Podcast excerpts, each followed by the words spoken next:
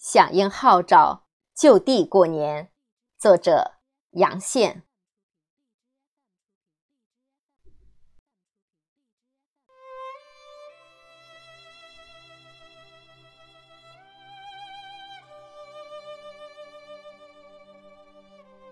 无论多忙多远，每年春节我都会回到母亲身边，陪她老人家过个年。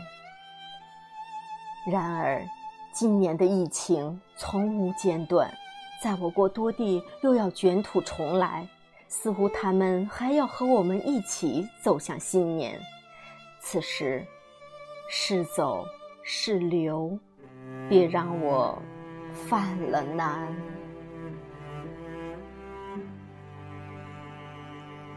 电话里，我和母亲计算着启程的路线和时间。无意间，我说到了就地过年，满怀期待的母亲早已哑口无言。过年，那是母亲的希望和期盼呢，怎么能说不回来就不回来了呢？这无疑是在母亲的胸口捅了一刀，让她老人家一年的期盼。落空。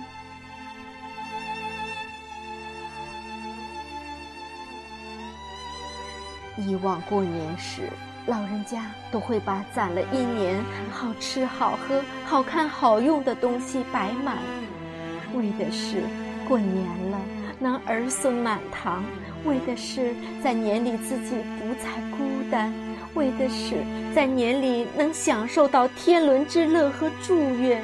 可是。善于多变的病毒又要剥夺他这小小的心愿，我的心里何忍呢？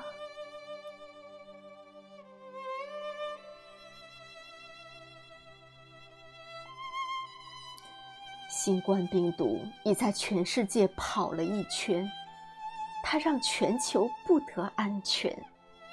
有多少国家因它而崩溃？有多少家园因它而失去美丽？有多少人因它而妻离子散，离开了人间？这是人类从无遇到的如此凶恶的敌人。他让全世界为之棘手。在大敌当前，唯有中国政府。不慌不乱，成功的抑制住了毒源。这可是一道在黑暗中闪动的光线，它将鼓舞引导着无数人走向光明，脱离黑暗。病毒当前，我们会和政府和平安站在一边，切断病源，打败新冠。再多牺牲。我们心甘。看一看那些医护工作者不分昼夜查病毒、追病源，有谁叫泪喊冤？看一看那些支援者，他们一脸疲惫、挨冻受累，有哪个叫苦叫冤？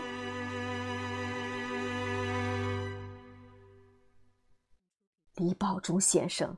就是我们的榜样，他同样有血有肉，同样有势有家，他的无私奉献，不就是我们学习的楷模吗？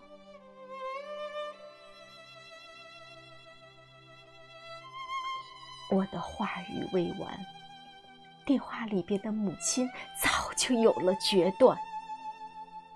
儿啊，别为难，响应国家号召。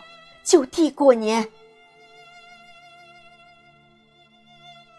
我知道母亲的决断下的是何等无奈艰难呐！那一刻，我理解了祖国母亲。对，响应母亲的号召，咱就地。过年。